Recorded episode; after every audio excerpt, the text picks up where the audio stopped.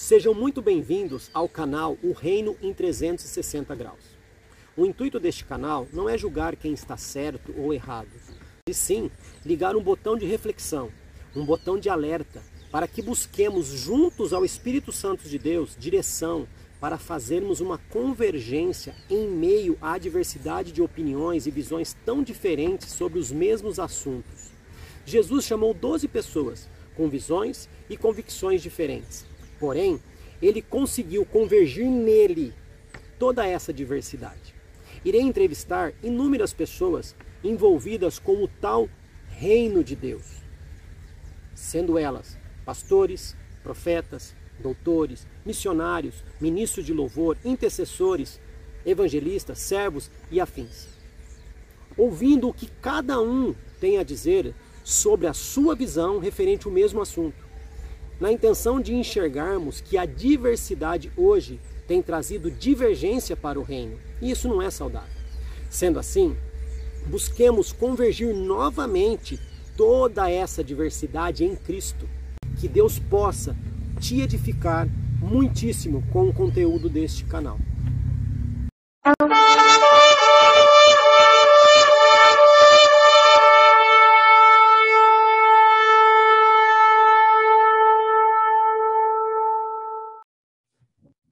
Hoje aqui com o profeta Marcelo Monteiro. Estou muito feliz por vários motivos. Primeiro que a visão do canal ela continua se estendendo, viu, Marcelo? Você chegou aqui no canal pela visão do canal de buscar para fora é, pessoas para vir aqui dar as suas opiniões. Eu falo aqui em todas as entrevistas, o Marcelo não é ainda do meu círculo de amizade, mas eu acredito que depois desse monte de heresia que a gente for falar aqui, é capaz que eu consiga mais um amigo nesse reino aí. E eu estou mais feliz ainda por quê? Porque nos bastidores aqui eu pude entender que o Marcelo tem o título de profeta, porque ele é reconhecido como a vocação profética dentro da igreja que ele exerce o ministério, porque é uma igreja que se importa com os cinco ministérios que estão descritos ali em Efésios. Então, eu estou muito feliz porque ultimamente a gente não tem visto igrejas que se preocupam com isso. Se preocupa apenas com o título de pastor e muitas vezes os títulos que estão acima do pastor para falar que é melhor do que as pessoas. E a gente entende que as vocações não são hierárquicas no sentido de eu sou melhor do que o outro, mas que cada um tem a sua função, e a própria palavra diz que esses ministérios foram colocados para o quê? Para o aperfeiçoamento dos santos, assim como os dons, assim como tudo que foi dado pelo Espírito Santo, por Deus e por Jesus, né? Então eu estou muito feliz, Marcelo, de você estar tá aqui, cara. Muito feliz também. Marcelo. Com o corpo, né?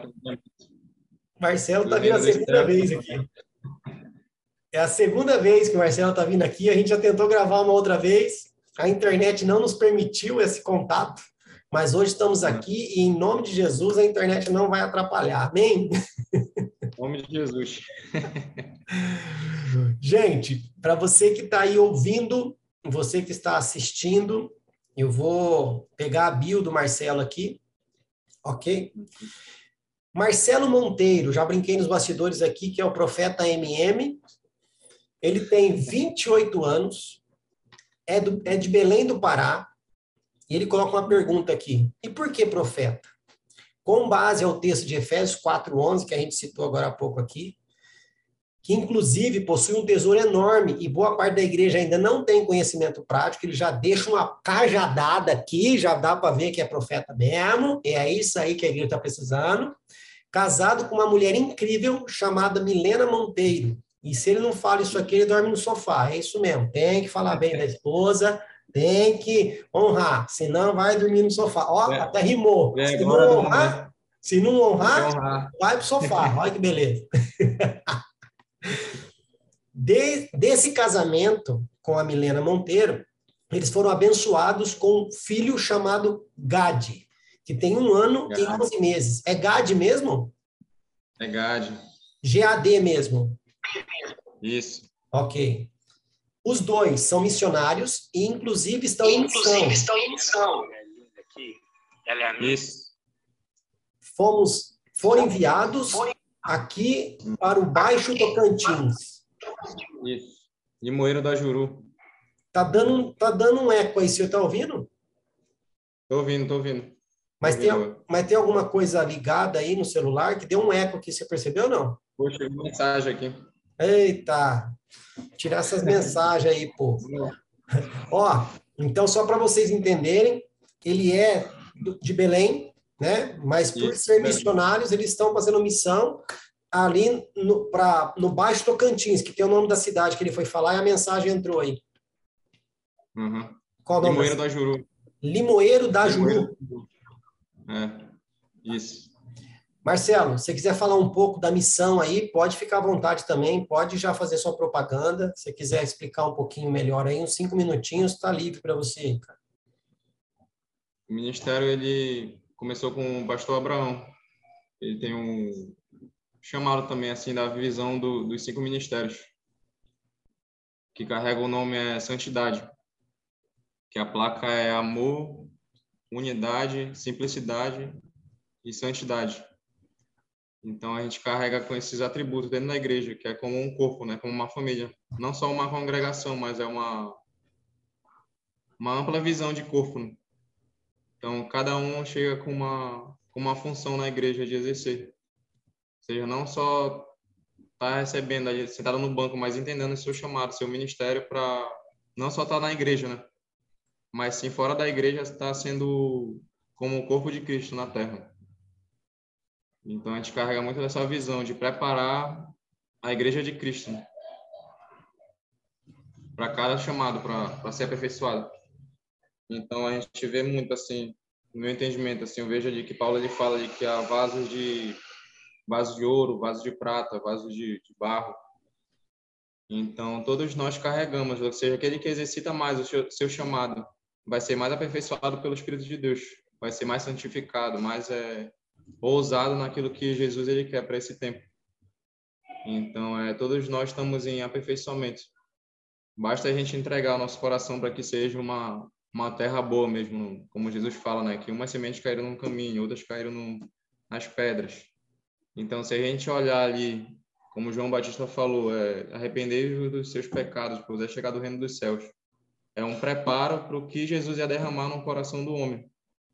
Então a gente tem que se arrepender de fato do nosso eu e deixar o Espírito de Deus crescer dentro de nós. Ou seja, criar uma estatura espiritual. A gente vê ali Jesus, né, com, com 12 anos, 12 anos ministrando, né?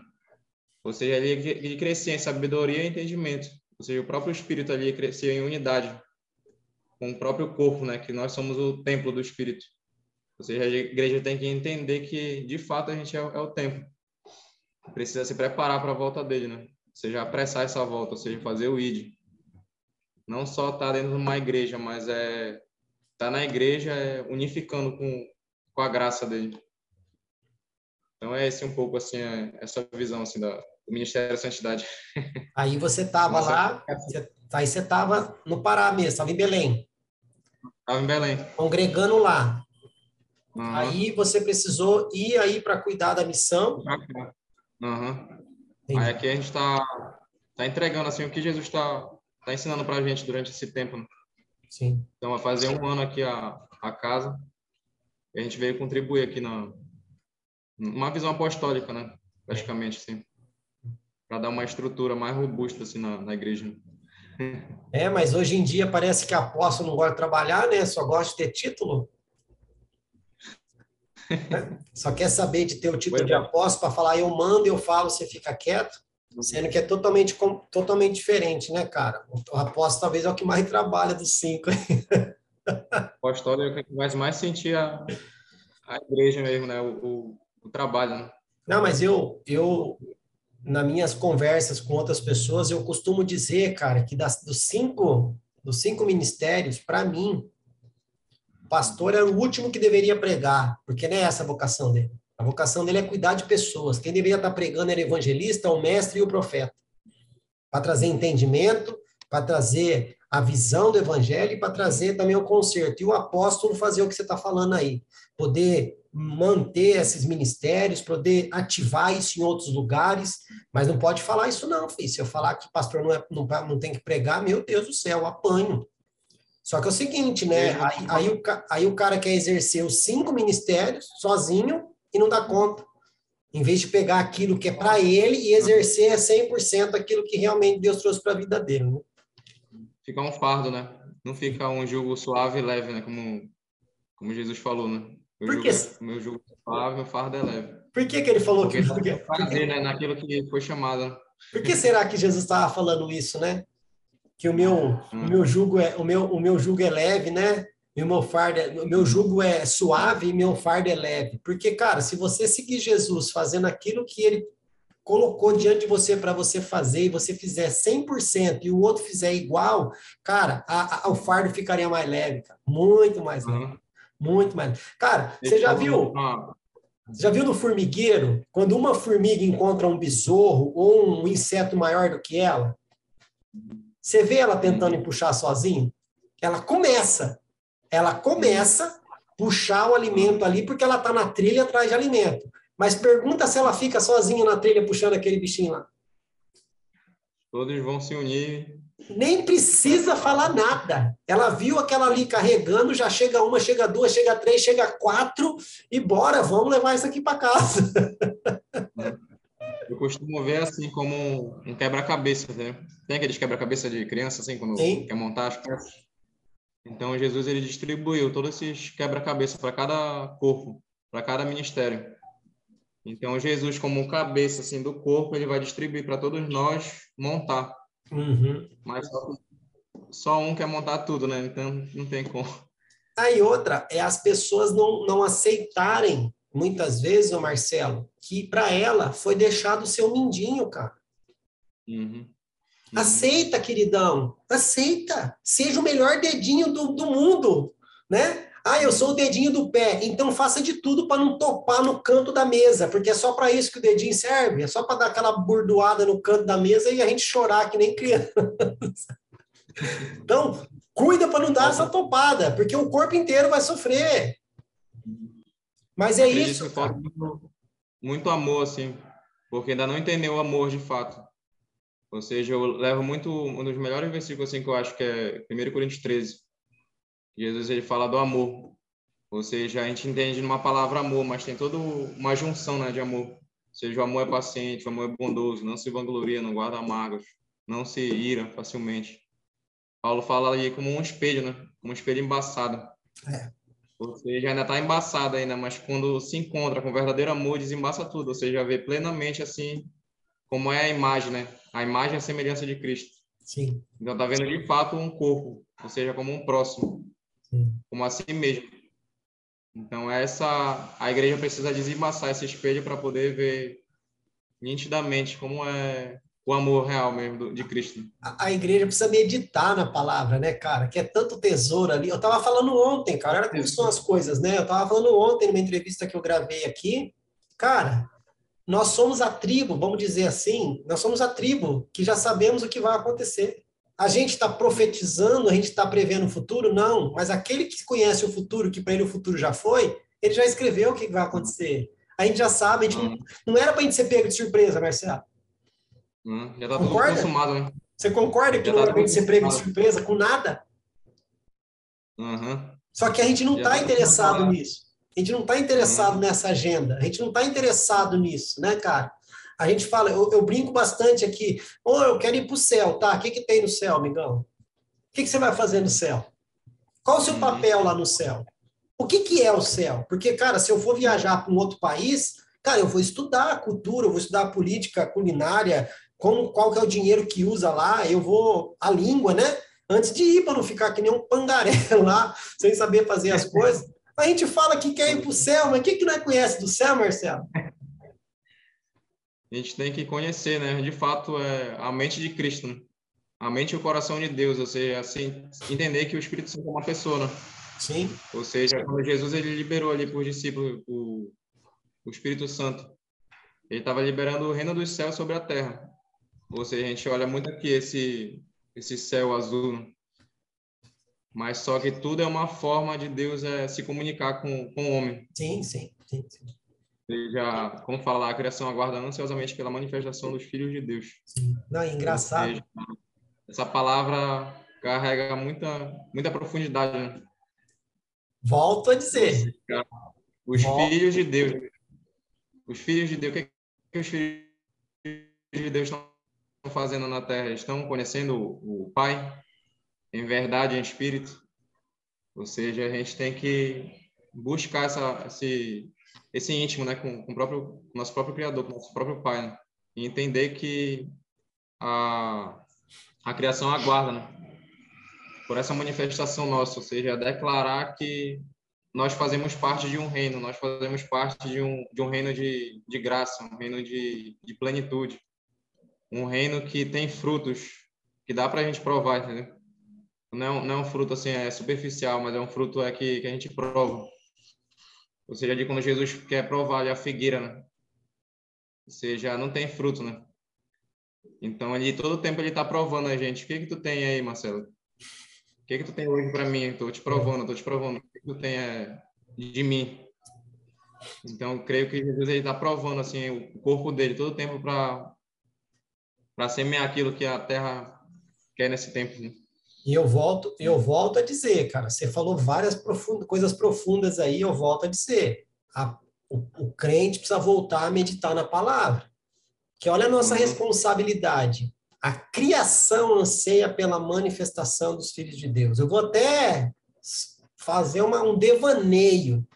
Cara, uhum. imagina você andar numa, uma praça Uhum. As árvores, aquela vegetação, aquelas plantas daquela praça olhando para você e falando: manifesta. Uhum. Vamos! Manifesta. Anda! Uhum. Tô esperando! Uhum. Tá em você! Uhum. A, a, responsabilidade é sua! Vamos lá! Uhum. Mas não, a gente passa por isso daí, a gente nem contempla mais a natureza, né, cara? Mas uhum. amém, Marcelo. Vamos ver o que, que esse menino aí que eu já apelidei de profeta MM se ele não gostar, depois ele manda no WhatsApp lá, eu corto aqui, eu edito. legal, legal. Gente, não é o Mr. M, tá? É o Profeta MM. Brincadeiras à parte, vamos para as perguntas, Marcelo. Só que antes das perguntas, eu preciso só dar uma dica, tá?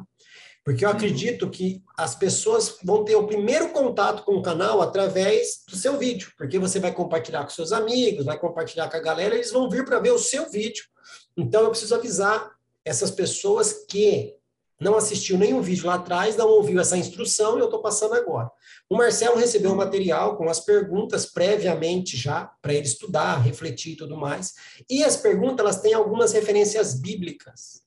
Nós não vamos parar o vídeo, não vamos editar, não vamos colocar aqui em letras garrafais, não vamos colocar a voz do Cid Moreira aqui falando, meu filho, Gênesis, não, não, não, nada disso, não vai ter nada disso, porque a gente quer enxugar o tempo para a melhor experiência sua que está ouvindo ou assistindo, ok? Só que vocês têm aí a tecnologia a favor de vocês. O Marcelo vai responder uma pergunta. Tem um versículo bíblico? Paz, dá um pause ali Spotify ou no YouTube, dá um pause, para, pega a sua Bíblia, dá uma folhada lá, acha o texto, acha o capítulo, acha o versículo, lê, uhum. volta para a entrevista, dá um play e fique por dentro. E talvez a gente esteja até incentivando você a voltar a manusear a sua Bíblia, né? Que muitas vezes deve estar parado ali na, na estante ali. Uhum. Né? Então, puxão de orelha. Espada, né? A espada do crente. É. Puxão de orelha dado. Vamos lá, então dar uma espremida no, no nosso amigo. Bora, Marcelo? Vamos lá. Primeira pergunta, hein? Quais impactos as divergências teológicas têm gerado no reino de Deus no mundo em nossos dias? E qual é o papel da teologia na vida da Igreja de Cristo? Uhum. Eu creio que os, liderados, né? A função, a doutrina tem que ser cristã, entendeu? Cristocêntrica. Da feita que o homem ele coloca impor sobre a, a base bíblica, já sai de contexto. Ou seja, cria uma, uma rivalidade, cria uns atos da carne, entendeu? Ou seja, a carne é divisão, é facções. Então, tudo isso é gerado pela carne.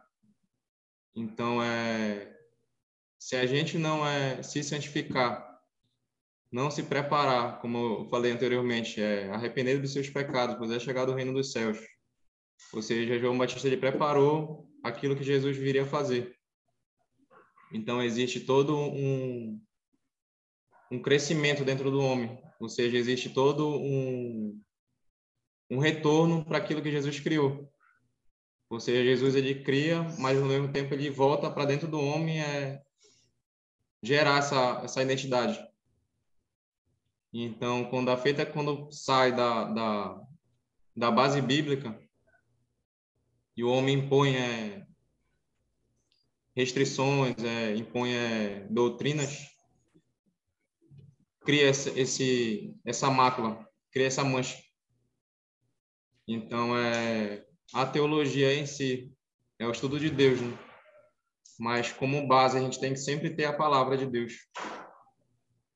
do nosso coração. Ou seja, Davi ali, quando ele meditava nas, nas leis, para que não pecasse. Então, sempre a gente tem que meditar na palavra para entender todo um gerar maior do Espírito. Então, é, se tirar a base bíblica, sai de contexto aquilo que Jesus queria para todos nós. Então, é para mim, a gente tem que ter sempre a, a, a bússola, que é a palavra de Deus para poder gerar essa, essa unidade, gerar essa, essa graça. Então, entendo ali com eu ciclo vários João Batista várias vezes, né? Porque João Batista para mim é um é uma, uma, uma, uma profundidade assim de entender que eu sou carnal e preciso do Espírito para mim virar um corpo espiritual. Preciso do Espírito de Deus, ser submisso ao Espírito Santo para mim entender em que tempo em que dia, em que hora a gente está. Né? Então, é, eu vejo que João Batista, quando ele falou ali, é, que o Espírito, que Jesus crescesse, né? que ele cresça e o, o eu diminua. Os discípulos falaram assim, é, olha, Jesus está curando, está batizando. Então, eles estavam em unidade ali. Unidade de espírito. Um só espírito. Um só coração, uma só mente. E os discípulos de João Batista ali, eles foram questionar, né? Mas por quê? Aí Jesus, é, João Batista falou, olha, que ele cresça e o eu diminua. Então, tô, ele está dando a revelação, né? Que nós fazemos parte de um corpo. Mas o homem carnal, ele sempre vai gerar é, contenda, vai ter um inchaço, entendeu? Como Jesus falou, olha, cuidado com o fermento dos fariseus. Ou seja, os caras ali era, tinham profundidade na palavra, mas os seus corações não tinham uma, uma transformação genuína da, da graça. Entendeu? Eles não entenderam a graça que Jesus veio derramar sobre eles. Ou seja, eles preferiram ficar com aquilo que eles tinham, pois naquilo que Jesus veio é unificar, unir. Então, eu vejo muito nesse ponto de vista. Eu creio que todos nós temos que ser gerados pelo Espírito de Deus. Na palavra de Deus como base como fundamento. Amém. Aí você pega e fala para esse povo que fica brigando aí por causa de doutrina, por causa de visão. Aí você fala, amigão, vocês estão tudo na carne. Meu Deus, como não? Eu tenho título, eu tenho PhD, eu sou mestre, eu sou doutor, eu tenho carteirinha, eu tenho anel, né, de teologia. E daí? O que que causa divisão? Todo, existe todo um preparo do coração, né? Porque todos os pecados estão destituídos da glória de Deus, né? Que fala na palavra. Então, para a gente ter um encontro verdadeiro e ter uma função verdadeira dentro de uma igreja, existe toda uma limpeza, né? De um de um sacerdote, né? a gente vê ali, né? De em Êxodo,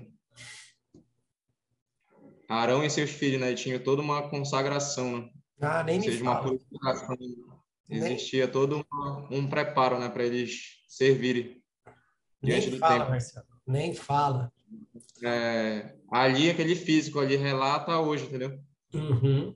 Nós somos o templo, nós somos o próprio sacrifício. Sim. Mas a galera tá logo preocupada em querer fazer as coisas, mas não se cuidar, né? Então existe todo um cuidado. Não, eu, eu, e eu, eu costumo dizer, né? Ai, vocês ficam aí falando, nós somos reis e sacerdote, porque Jesus morreu e Apocalipse fala que nós somos reis e sacerdotes. Isso é mesmo? Vai ler Levítico 7 lá, o trabalho de um sacerdote com um leproso, e vai falar para mim que você está tendo esse mesmo cuidado, aí beleza. Vai ver quais eram as leis, presta atenção, hein? O rei, ele tinha as leis que era para o povo, mas existia a lei instituída por Deus para o rei cumprir. Uhum. Porque quando Samuel fala, oh, o povo está pedindo um rei, beleza.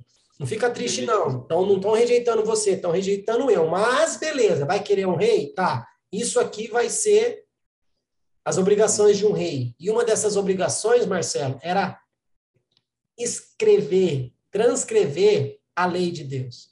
Uma vez por uhum. ano. Uhum. Aí você pergunta para o crente, queridão, você é rei e sacerdote? Você está cumprindo as funções do rei no reino? Não. Né? Então. Pois é, né? Do, do questão do pingo do i. É, Jesus ele veio para cumprir a lei. Então ele não deixa de de ter a, a de, de deixar a lei, mas a lei serve como um, uma maturidade, né? Uhum. Ou seja, assim eu tenho um filho, eu preciso falar para ele, olha, Gade, não faz isso, não faz isso, uhum. não faz isso. Se tu passar da terceira coisa, tu vai sofrer consequências. Sim. Então, é, essa lei ele está cumprindo com a graça. Ou seja, quando a gente entende a graça, quando a gente cresce em maturidade, a gente vai entender que o sacrifício de Jesus por nós. Sim. Vai entender por que ele não quis que a gente perecesse nessa terra, mas sim crescesse na, na graça, no amor, na plenitude do seu espírito.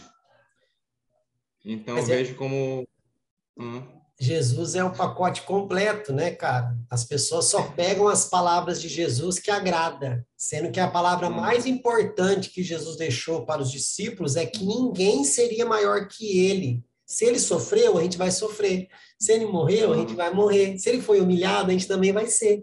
Hoje eu vi uma postagem no Instagram dizendo o seguinte: você quer ser honrado no mundo que crucificou, crucificou seu mestre. Uhum. Tem algo errado aí. Mas amém. Foi, foi, só, foi só a primeira. Primeira pergunta, hein, gente? Só foi a primeira. A gente vai para a segunda, porque tem mais paulada aí para vir ainda. Segunda pergunta, Marcelo.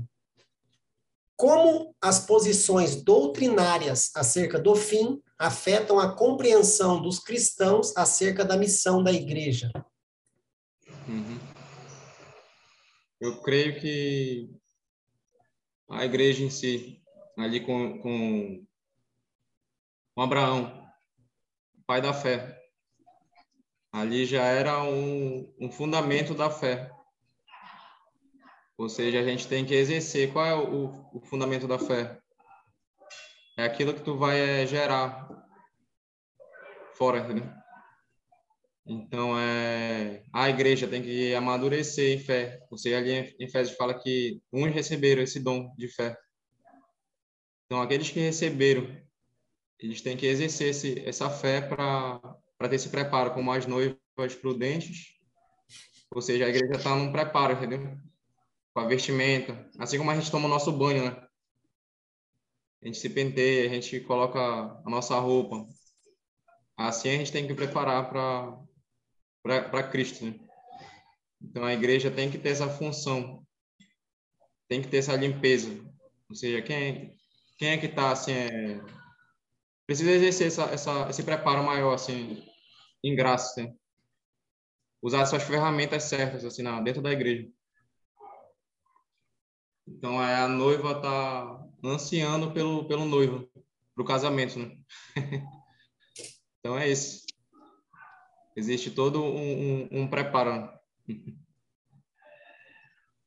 Mas a, o impacto que as, as divergências doutrinárias acerca, de, acerca desse fim, o que, que ela tem causado no meio dessa noiva, dessa igreja? Tu fala na visão geral, né? Sim. Das congregações, tudo. É, na verdade, aqui eu não estou. Aqui, nesse momento, não é placa de igreja, não é nada. A pergunta realmente é como que as posições doutrinárias, que uma posição doutrinária ela pode estar dentro de várias igrejas com placas diferentes, mas a visão doutrinária é a mesma, né? E essa essa posição doutrinária acerca do fim são diferentes em cada lugar. E o que que isso impacta na compreensão dos cristãos acerca da missão da igreja? Eu creio que Natal é a igreja precisa entender muita muita profundidade naquilo que Jesus derramou ainda tem muito conhecimento assim é, natural, entendeu? Uma doutrina natural, naquilo que realmente a gente veio fazer com o nosso propósito. Então, esses pensamentos naturais, eles paralisam, entendeu? Aquilo que Jesus queria. Mas quando a igreja é genuína mesmo, eu creio que Jesus está levantando, assim como, como tu também, né? Tá jogando é, esse reino 360 ou seja, essa doutrina muitas vezes cria para si mesmo, está se olhando para si mesmo, entendeu? Para um só, um só rebanho, sendo que esse rebanho é do pastor, entendeu? O supremo pastor. Então a gente está contribuindo com esse pastor supremo, que é Jesus Cristo. Né? Então, como a gente falou agora há pouco, que a igreja tem que tirar essa, essa placa, entendeu? E, e ver assim, olha, o que é que tu tá, o que é que vocês estão gerando na tua igreja? A gente está gerando isso e isso. Tem que ver esse acordo, entendeu? Esse alinhamento. Sim. Que fala lá em Jeremias, né, de é, 23, né, que Jesus ele ele exorta, né, os profetas, os pastores. Então é por causa da situação das palavras, né? Uhum. Então a gente tem que entender essas santas palavras para poder fluir como esse preparo para a volta dele. Né? Deixa. Então deixa. tem muitas doutrinas, tem muitas doutrinas ainda que, que eu não concordo. Né? Sim. E deixa, e deixa claro que esse mesmo Jeremias, ele, ele exalta os profetas e os pastores que estão fazendo a coisa certa. Uhum. Porque os falsos pastores e os falsos profetas, Deus usa ele para falar de uma forma que eu não uhum. sei, viu? O pessoal não está lendo. Tá, tá agindo do jeito que está agindo, não está lendo para ver o. Cria um temor. É. O quão ruim vai ser para um falso pastor, né? O quão ruim uhum. vai ser para um falso profeta. Uhum. Mas amém. Cara, uhum. já foi duas, já, hein? Foi duas. Bora para a próxima. que existe essa santificação, essa santificação como base. Uhum. Preparar essa santificação se santificar para a volta de Cristo. É, é, a base de tudo, né, cara? Porque sem, sem a santificação, não tem hum. como. Mas bora lá, então. Terceira pergunta.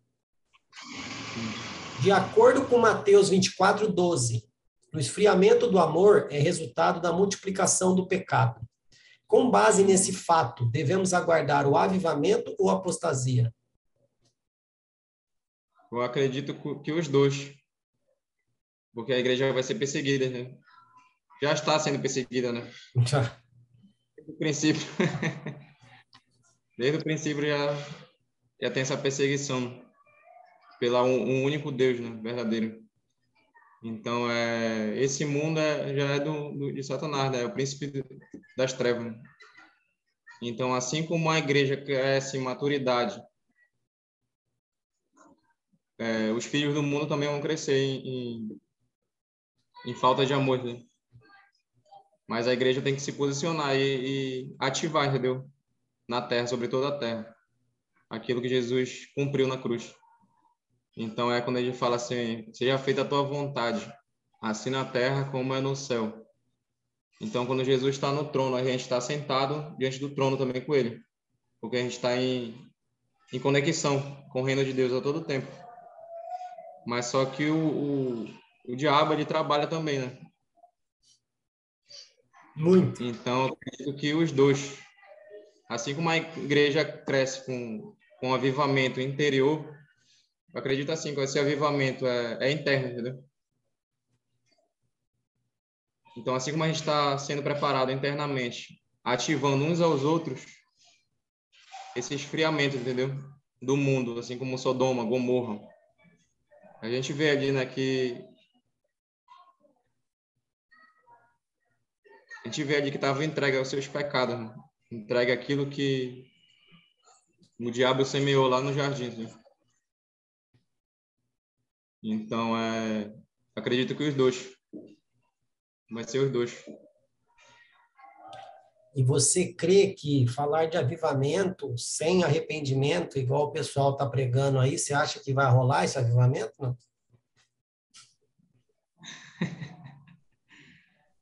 É, acredito que é um, um, um fogo estranho, entendeu? Porque o verdadeiro fogo ele vai purificar o ser humano. Entendeu? Ai, gente. O verdadeiro fogo vai purificar o, nosso coração enganoso para o coração de Cristo. Né? Então, quando o profeta Joel falou ali o Espírito sobre toda a carne, então ele está dizendo de fato, olha, o Espírito Santo ele vai estar sobre toda a carne, porque vocês vão entender o Espírito Santo.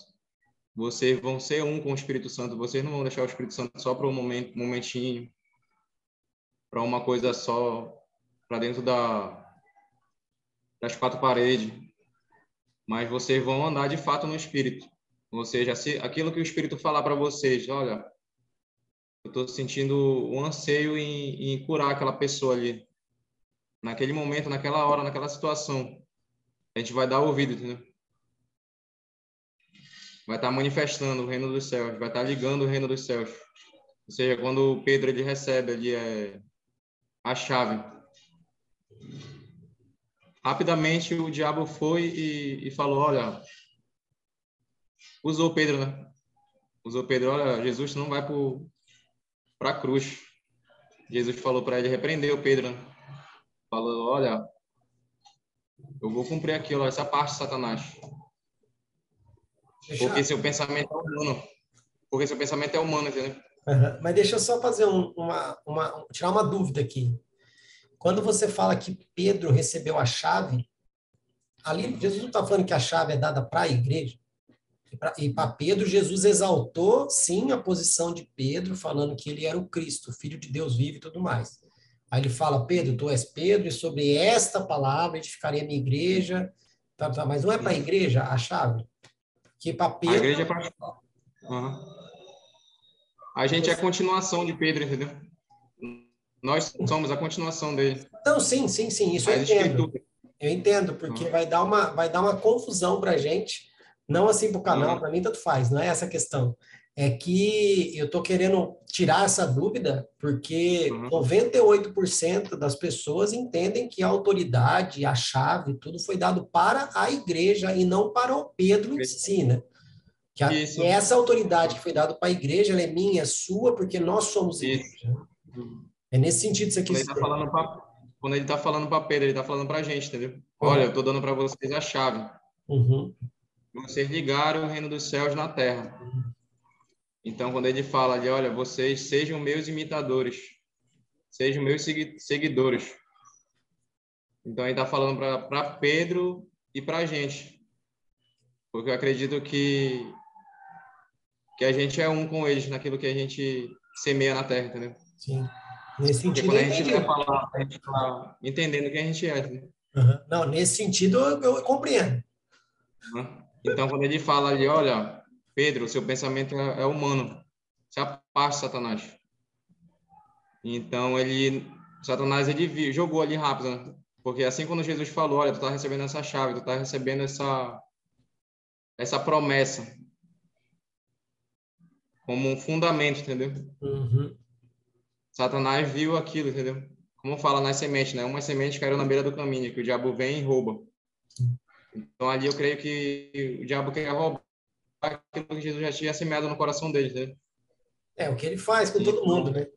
É o que ele ah, faz com todo mundo. Ah, Não, eu só fiz esse adendo porque eu só fiz esse adendo porque a colocação de que nós somos é, é, sucessores de Pedro, daqui a pouco vai vir uma instituição falar que só tem um que pode ser substituto de Pedro, que tem um nome com dois P e dois A. Então.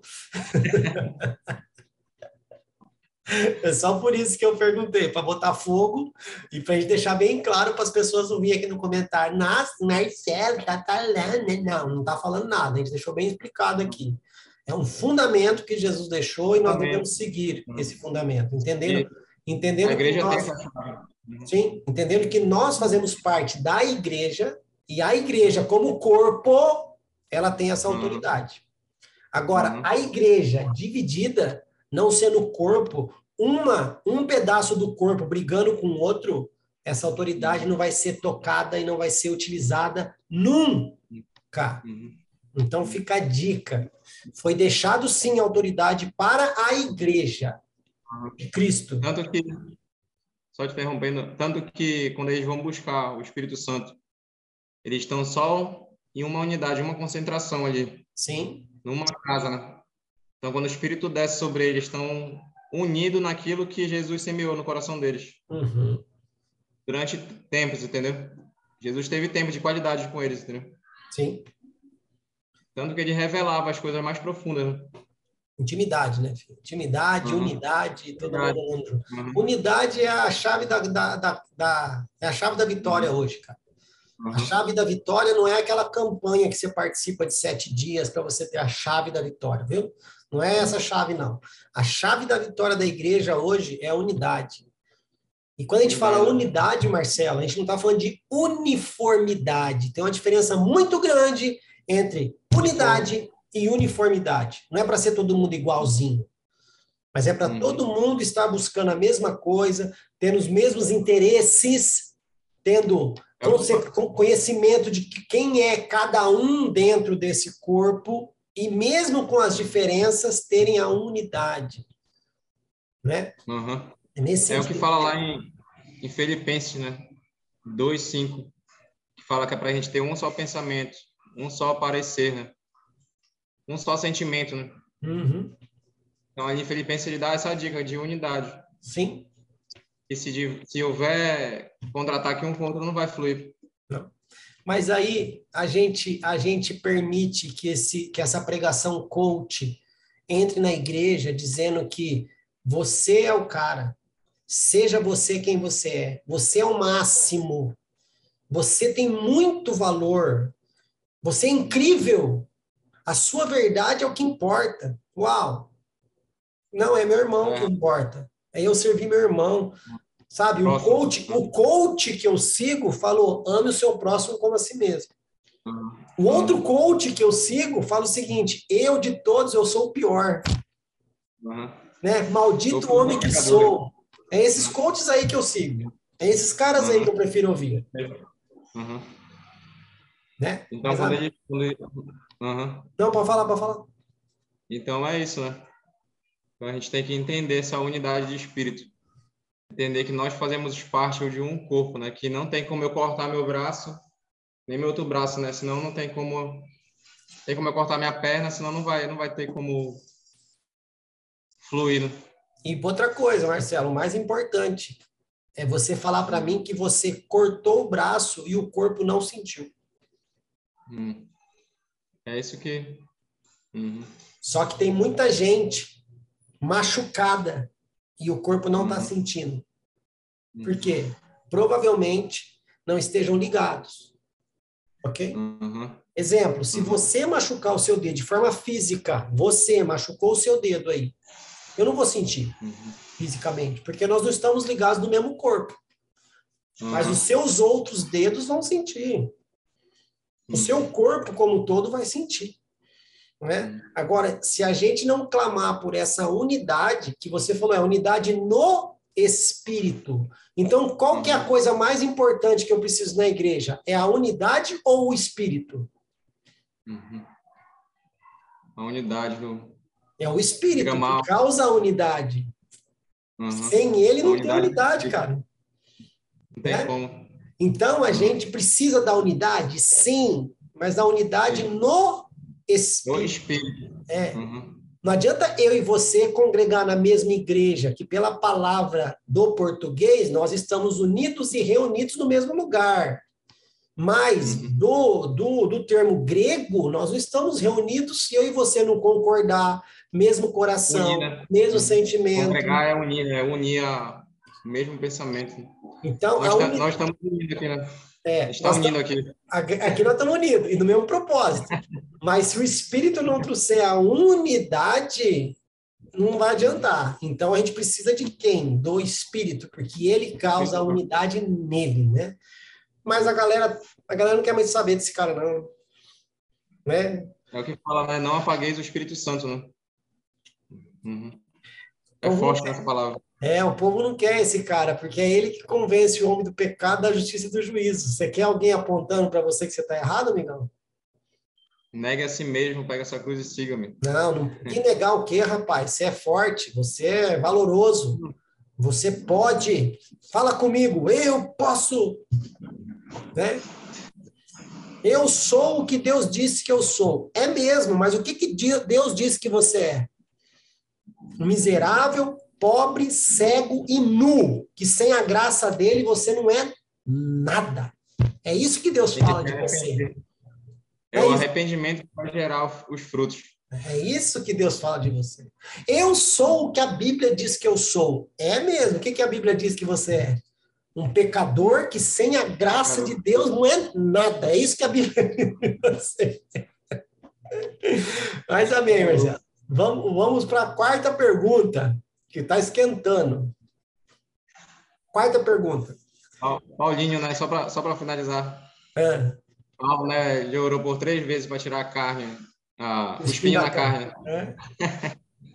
Aí Jesus falou, olha, na fraqueza se aperfeiçoa o meu poder. É. Então, é, a gente tem que entender, né, que a gente está numa carne, né, que a gente precisa do, do Espírito Santo todos os dias para entender que nós somos falhos, entender que na, nessa fraqueza, né, o Espírito Santo ele vai manifestar aquilo no, nesse corpo, nesse templo, entendeu? Uhum. Bora lá então. Quarta pergunta. Você pediu o gancho, eu dei o gancho, agora vamos para a quarta pergunta. Qual sua visão sobre a teologia do domínio? A igreja deve ser soberana sobre todas as áreas de influência no mundo? Qual é a relação desta afirmação comparada aos textos de Mateus 16, 18, 20, Efésios 3, 10 e Efésios 6, 12? Eu acredito que a igreja é móvel, né? Então, é, assim como a gente recebe dentro de uma congregação, a gente é um corpo, uma igreja móvel de Cristo. Então, se acredito se a pessoa trabalha numa área da medicina, assim no hospital, ali ela vai procurar as coisas, o ferimento, né, físico mas dentro dela existe uma, uma ferida também, um trauma. Então a igreja tem que estar preparada também, entendeu? Para semear a palavra de Deus, mas com, com equilíbrio, entendeu? Com sabedoria, com entendimento, com conhecimento. Então, creio que a igreja é móvel. Então a igreja não é só num local, a igreja é móvel. Assim quando a gente recebe a palavra, recebe aquele culto, aquela pregação, a igreja tem que ser uma influência no seu trabalho também, tem que ser uma influência em todas as áreas, em todos os, os âmbitos. Porque eu acredito, assim como é, Ezequiel, ele viu aquela, aqueles seres celestiais. Cada um tinha uma forma, um rosto diferente. Mas eles eram um espírito. Ou seja, quando a, a roda de olhos entendeu? girava para um canto, todos iam junto. Então essa atmosfera, essa atmosfera do Espírito Santo, eu creio que vai ser gerada em todas as áreas, entendeu? Vai ter um domínio da graça de Deus, vai ter um, um, um domínio do amor de Deus, vai ter um domínio, vai ter que mudar esse esse ambiente, entendeu? E você acha que esse, esse domínio ele está relacionado ao à influência da igreja, pelo que você falou. Mas como que a igreja hoje ela pode influenciar, Marcelo? Dando testemunho ou continuando falando uma coisa e vivendo outra? Sendo a própria igreja, né? Entendendo que o que Paulo fala, olha, vocês não sabem que vós sois o templo do Espírito Santo e que o Espírito Santo habita em vós? Então ele está fazendo uma pergunta aí, né? Será que tu só é crente dentro de uma das quatro paredes ou tu é crente na ali quando tu dá um, um passeio, ali quando tu, tu tá trabalhando, ali quando tu tu vai fazer algo no, no shopping, tu vai, é, entendeu? Então eu creio que é o que fala na palavra, né? Andai no Espírito Santo? Andai no Espírito a todo tempo, tempo fora de tempo. Esteja preparado, tempo fora de tempo. Então a igreja tem que se preparar, tem que estar preparada para semear, entendeu? Porque os, os campos eles estão prontos. Né? A nossa função é semear. Então, em todas as áreas, a igreja é uma influência né? na terra. Né? Deveria ser, né? Deveria ser. Deveria trabalhar mais nessa área. É, deveria ser, mas se perdeu, né? Nessa, nessa, nesse quesito, não pode, pode vir aqui quem quiser se levantar, falar o que quiser, amigão. Uma pessoa isolada dentro de uma instituição que dê testemunho que faça aconteça, existe. Mas falar que a instituição tem influenciado, tem feito, tem dado testemunho, cara, não é isso que a gente vê, não é isso que a gente escuta, não é isso que a gente percebe aí nas notícias, infelizmente. Ah, mas você só vê a notícia do escândalo. Ué, se não houvesse escândalo, não apareceria. Uhum. Porque falar bem da igreja, presta atenção, gente, presta atenção que eu vou falar agora. Uhum. Você não vê nenhuma notícia falando bem da igreja. Porque não interessa para a mídia o que, você, que a igreja faz de bem, porque é mais do que obrigação dela, concorda, Marcelo? Fazer o bem uhum. é mais do que obrigação da igreja. Ah, mas você só está ouvindo os escândalos que estão tá aparecendo. Porque é os escândalos que chamam a atenção da sociedade.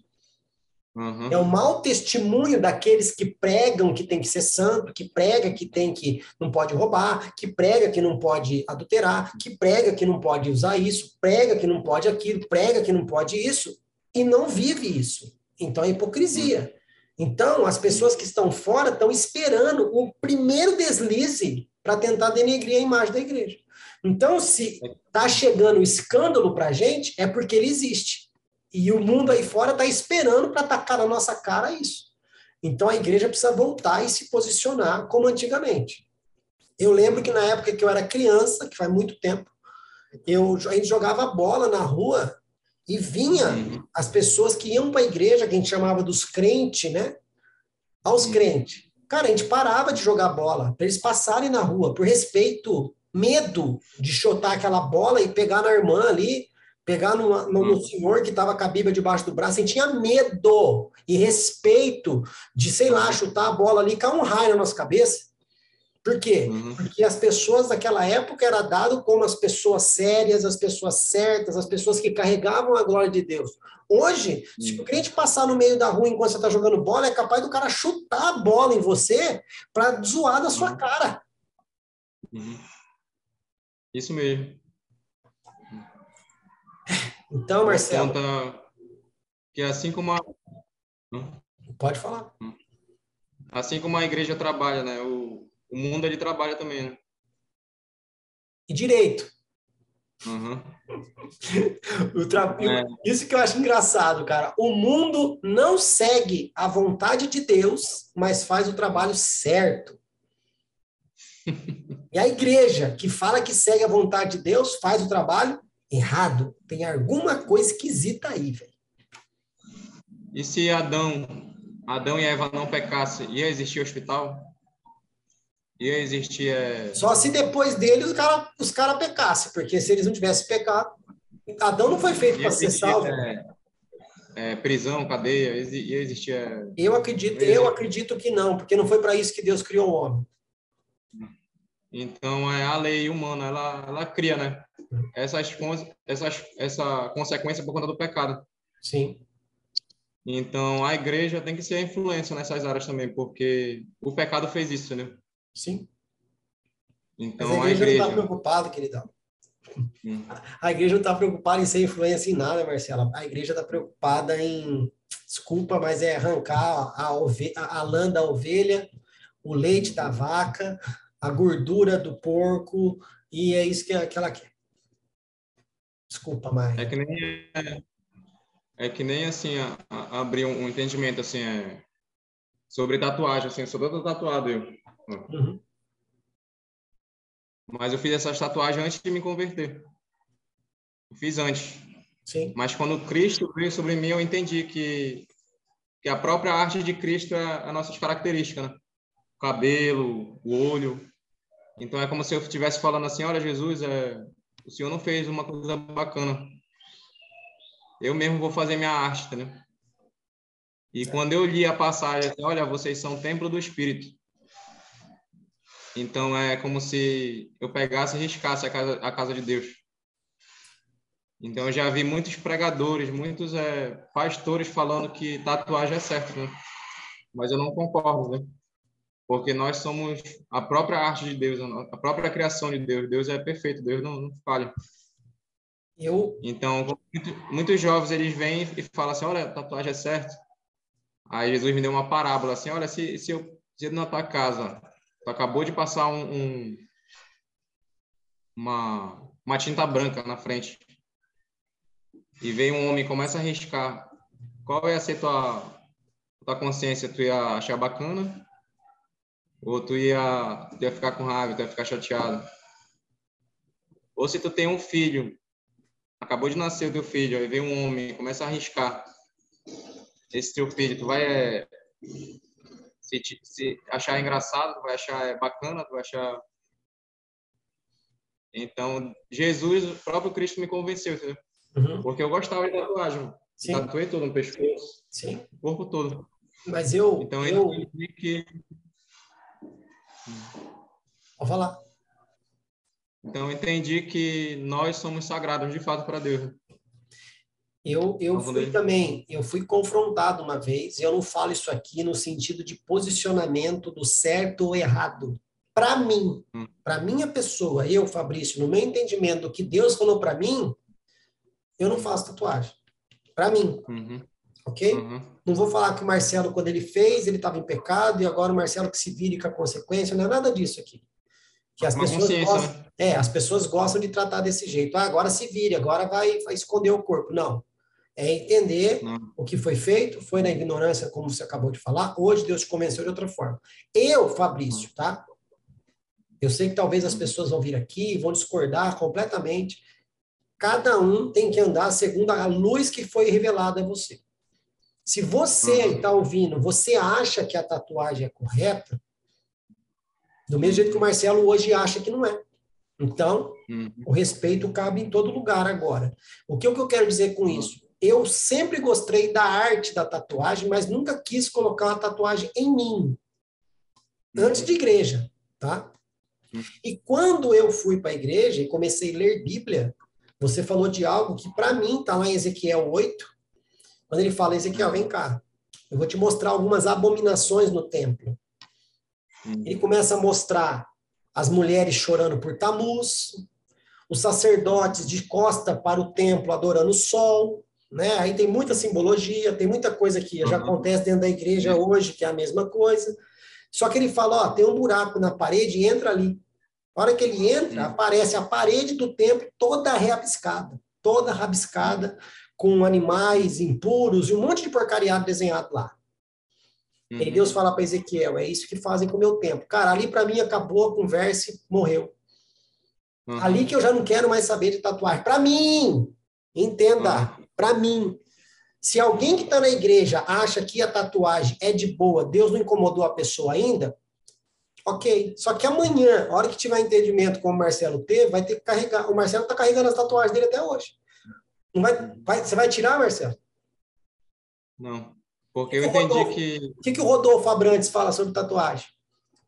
Uhum.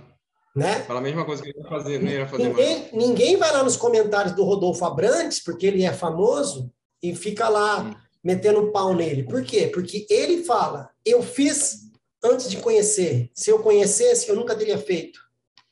Uhum. E vou carregar isso aqui como testemunho hoje. Você quer fazer, amigão? Faça. Mas depois, não vem falar que ninguém te avisou. Né? Mas, uhum. para a gente não entrar nesse negócio de. Porque isso aí, para mim, é usos e costumes, né? E as pessoas vão ficar colocando, ai, mas está escrito isso, na minha igreja não pode. E como a intenção não é essa aqui, a gente vai para Eu acredito que é de acordo com é de acordo com a intimidade de Deus, né? Cara, Então a graça ela, ela nos constrange, né? não. Aí que então, tá. Jesus ele falou, olha, ele falou, olha, Marcelo, eu te perdoo porque tu, tu fez sem entender Sim. a minha graça, sem entender o meu amor, sem entender a minha mente, sem entender meu coração por ti. Uhum. Tem, Mas quando tu, tu entendeu, tu, tu, tu, tu pediu perdão para mim, eu entendo que ele quer meu coração, entendeu? Uhum. Outra coisa, ele quer você inteiro. Não é- Não, não quer só seu coração, não. Ele quer você Completo. né? inteiro, completo. Ó, brincadeira. É, uma vez eu estava conversando com uma pessoa muito amigo meu, sabe? E discordando de uma forma tremenda de algo que eu estava tentando mostrar para ele e não que eu tinha, não que eu tinha razão, ok? Não, porque tá assim, assado, é assim, assado, é assim, assado, é assim, assado. Eu falei, vamos lá então, vamos lá, vamos lá, vamos lá, vamos lá. Seja homem para me responder. De 1 a 10, não, de 0 a 10. Qual o seu nível de intimidade com Deus? Seja sincero agora. Ah, cara, eu acho que um e meio, dois. Eu falei, então é nessa intimidade aí, cara, que você tem essa sua verdade. Acabou. Não vou discutir com você. Essa intimidade que você tem com Deus te leva a esse conhecimento, te leva a essa, esse entendimento. Se você tentar buscar um pouco mais, será que essa, essa coisa não vai mudar? Porque quanto mais próximo da luz você está, mais sujeira você encontra.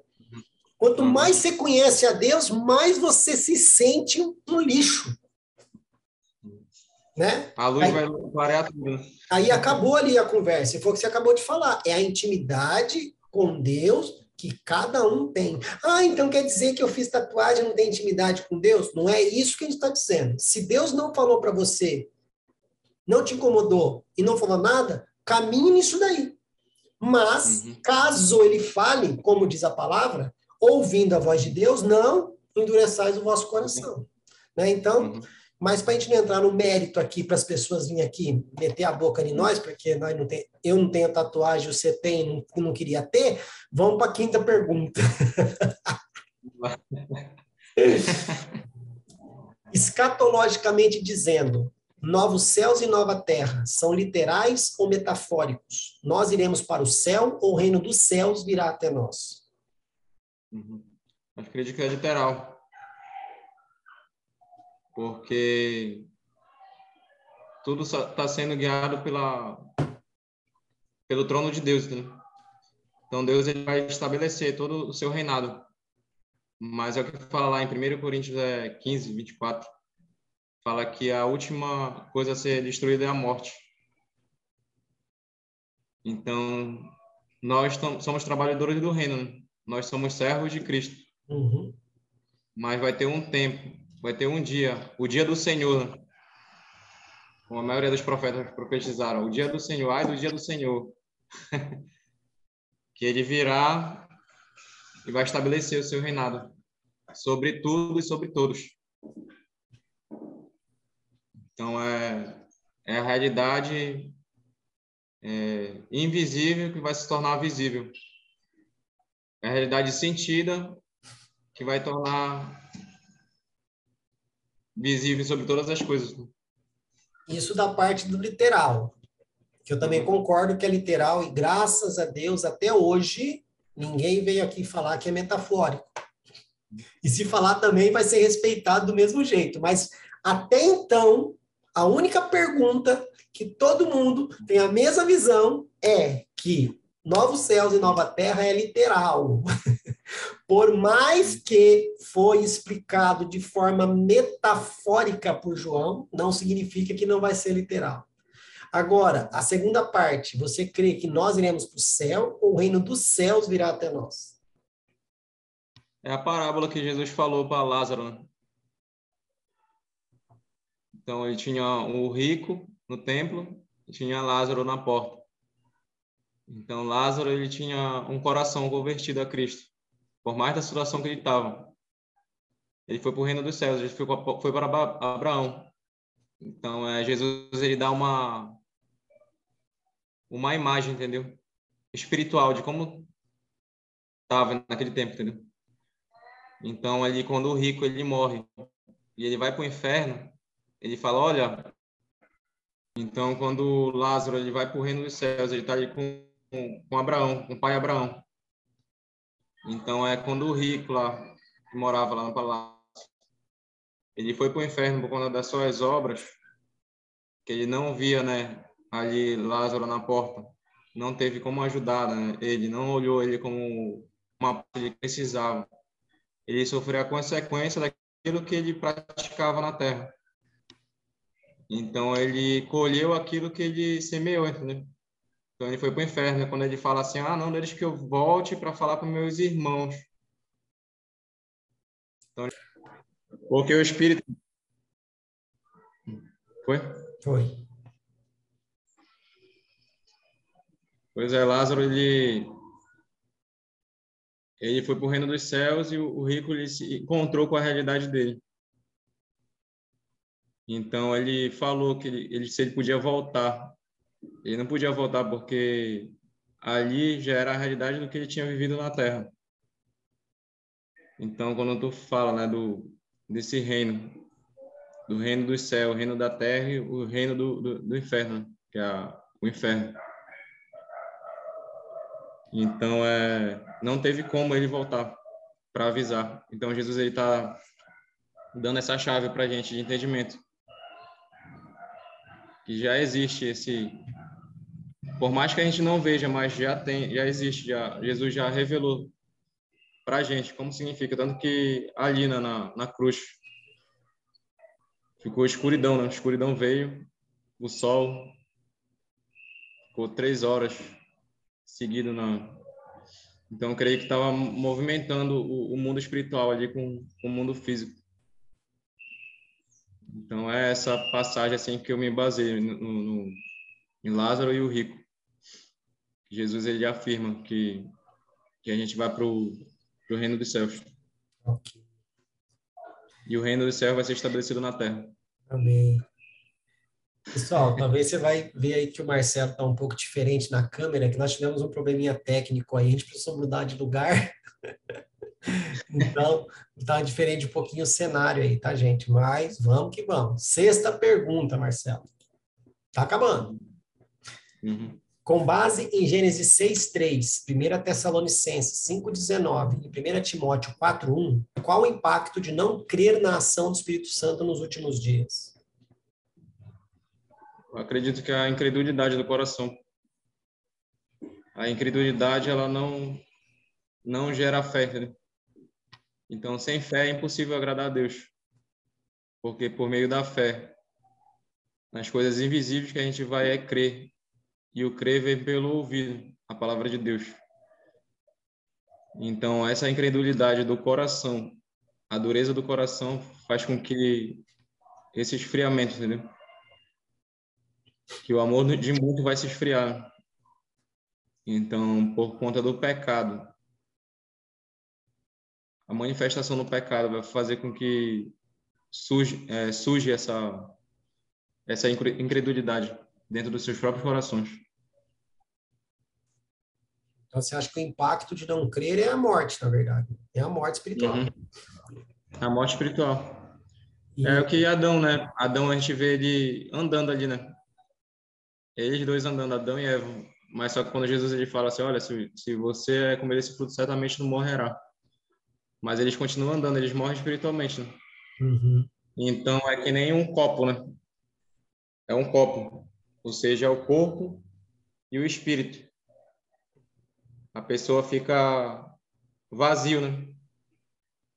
Então, quando vem, eu já senti isso quando não era cristão, eu sentia um vazio, eu sentia que estava faltando algo dentro de mim. E essa, esse preenchimento só é o Espírito Santo que vai dar para o ser humano. Entendi. E, cara, não, não, não. Você vai perceber que as perguntas elas vão desencadeando, uma pergunta puxa a outra. Essa pergunta está encaixada neste momento, mas para mim é o motivo pelo qual todas as outras situações das perguntas foram colocadas aqui não existe o um entendimento, não existe aí uma visão correta de cada coisa, porque deixaram essa pessoa de fora da brincadeira. Hum. Sabe? Tiraram ele de lado. Ah, vamos jogar bola, mas você não joga. A gente vai andar de bicicleta, mas você fica de fora. E tiraram o Espírito Santo da brincadeira que é ser igreja, né? A brincadeira de ser igreja, os homens querem fazer sozinho, tirar o espírito, deixar o espírito na reserva, vamos dizer assim. E se a igreja não se, se atentar quanto a isso, né? E trazer ele para o campo para jogar, uhum. Vai dar ruim. Uhum. Já está dando, na verdade, né, Marcelo? Não é que vai dar ruim. É que já está uhum. dando. Poucas pessoas que enxergam, mas já está dando ruim. Já. E a gente já uhum. falou aqui que é ele quem convence o homem do pecado, da justiça do juízo. Uhum. Tem igreja que não prega mais sobre o pecado. Uhum. O medo de afastar o medo. Medo de afastar o membro. Uhum. Mas é o mesmo que dizer, Espírito Santo, você não sabe trabalhar, então eu vou pregar coisinhas de boa, porque você não tem poder para convencer a pessoa. Então, você fica aí, eu prego o que eles querem ouvir e eles ficam aqui, beleza? Você é incrível, você é vencedor. Você pode. É o que, né? é, é o que Davi fala, né? As bajulações macias, né? Sim. Jesus, é, Davi, mesmo, Davi mesmo reconheceu, me livra das bajulações macias, né? Porque a bajulação ia contra aquilo que o espírito é, vinha de contra com o coração dele. Sim. O, o Espírito Santo, ele está colocado sim para nos convencer e para nos confrontar. Depois que ele convence, confronta, ele consola. Uhum. Não é o contrário. Aí eu consolo você, aí a hora que você tiver meu amiguinho, eu te falo as verdades que você precisa ouvir. Não. Uhum. É, é que lançar uma profecia, né? Uma profecia de edificação, de ah. exortação, ah. de consolação. Não, mas Paulo já tinha deixado muito claro isso para Timóteo como seria, né, essas pessoas no final. Talvez a gente vai até colocar isso aí na, na, na próxima pergunta. E eu falei aqui no início, nós temos uma vantagem que nós, a gente não sabe uhum. usar. Já foi revelado para a gente tudo o que ia acontecer. E a gente não entendeu uhum. isso ainda. A gente não se atentou a isso ainda. Que a nós já foi contado tudo. Só que a gente não está preocupado com essa agenda. Né? Uhum. Então a gente, ah, e fui pego de surpresa. Foi pego de surpresa porque você quis, porque avisado foi. E quem avisa não pega de surpresa. Tá? Nós somos indesculpáveis. É, Para isso nós somos indesculpáveis, sim. É, é a mesma forma que algumas pessoas colocam, né? Que, ai, mas por que, que eu vou me preocupar com a volta de Jesus, né? Sendo que é, ele fala, ele fala que ele vai vir como ladrão. Paulo fala lá em, em, em 1 Tessalonicenses 5, se eu não me engano, que ele virá como ladrão. Uhum. Ok? Para os que andam de noite. Uhum. Porém, para nós que andamos na luz. Então, gente, para de usar texto fora de contexto. Ele vai vir como ladrão para quem não está preparado e vai vir para aqueles que estão na noite, dormindo. Agora, aqueles que estão na luz, atentos, ele não vai vir como ladrão. Acordado. Já está avisado, aí, né? Aí eu uso, eu uso isso como desculpa para não me preocupar com a agenda de Deus mas eu me preocupo com a agenda da Marvel, eu me preocupo com a agenda da banda que eu, que eu, que eu gosto, eu me preocupo com a agenda da novela que eu assisto, eu me preocupo com a agenda do, do, do, do Brasileirão, do futebol, eu me atento a tudo quanto é tipo de agenda, eu sei tudo que vai rolar. Ah, mas eu não gosto de futebol, Fabrício, eu gosto de basquete. Tá, com certeza você estava assistindo a final da NBA esses últimos dias atrás aí da, da, data da gravação aqui, tá? Porque se isso aqui estiver passando daqui 2025, não vai bater. Da data da gravação aqui, alguns dias atrás, ou até no final da NBA, você estava lá seguindo. Então, assim, é errado fazer isso? Não, mas quando isso está no primeiro lugar na sua vida, está errado. Você conhece tudo do seu time, mas você não conhece nada do seu Deus. Né? Você conhece tudo da sua banda preferida, mas você não sabe nada daquela pessoa que você diz que ama. É, então alguma coisa está errada. Uhum. Se torna um ídolo. Mas, não, mas idólatra não é a gente. Idólatra é o, é o pessoal do lado de lá, né? É aquele pessoal lá que é idólatra. Né? Não é assim que a gente prega para eles? Ah, mas vocês são idólatras. Vocês são idólatras. Uhum. É mesmo? E você é o quê? Uhum. Né? Você é o quê? Cultuando seu próprio umbigo. Né? Uhum. Mas Paulo já tinha avisado. Uhum. E a gente deixou acontecer por quê? Mas, tem um leque de tem um leque de coisas, né? Tem Tudo aquilo um que a gente a gente coloca em prioridade, né? Se torna idolatria. Sim, sim, sim. Então é a gente vê lá, né? No deserto o povo adorando o bezerro, o, o ouro, né? Que é, que é o principal, né? Das, das joias. É. Transformando no bezerro. Então tem várias outras coisas, né? Na hum. vida do ser humano, onde tem um livre-arbítrio, né? De escolher. Ou seja, no dia tem 24 horas, né? Será que uma hora, meia hora ali, no dia ali buscando a Deus, lendo uma palavra? Muita coisa. Se beneficiando, se preenchendo ali, vai. Então, até para a gente mesmo, né? A gente sente essa cobrança, porque mil anos são como um dia, né? Para Deus. E outra, Já as, as pessoas falam que não tem tempo, né? As pessoas falam que não tem tempo. Já dizia Moisés, né? Só que não é falta de tempo, é falta de interesse. Interesse. Porque por interesse, você gasta tempo, sábado vira segunda, domingo vira terça, meia-noite vira oito horas da manhã e você vai para cima, se tiver interesse. Agora, se você não tem interesse, uhum. porém, porém, a gente está falando, ai, a pessoa não tem interesse. Porém, vai o puxão de orelha aqui. A culpa é de quem? Daqueles que se dizem maduros na fé e estão apresentando um Deus que não tem interesse nenhum para as pessoas. Uhum. Não é? Uhum. A gente está apresentando um Deus desinteressante para as pessoas. Uhum. Aí de quem que é a culpa? Todo mundo. Uhum. As pessoas que não uhum. querem entender mais desse Deus porque não têm interesse em conhecer, ou estão ali é, cauterizadas a mente, por quê? Porque as pessoas que estão apresentando a Deus também apresentam a Deus de uma forma desinteressante. Mas a minha, a minha preocupação, cara, é chegar no dia lá. Cara, uhum. chegar naquele grande dia. Uhum. Ai, e o Espírito Santo chegar para mim e para você, Marcelo, e falar: olha o que, que eu queria fazer junto com você. Uhum. Olha o que, que tinha reservado para você. Mostrar tudinho, né, que estava escrito. Era, era tudo escrito. isso aqui, era tudo isso que eu queria colaborar com você. Uhum. Eu tinha tudo isso uhum. para fazer e eu ansiava que você colaborasse comigo. Uhum. Aí, naquele grande dia, as pessoas vão ver o quão interessante Deus é. Talvez não vai uhum. dar tempo mais.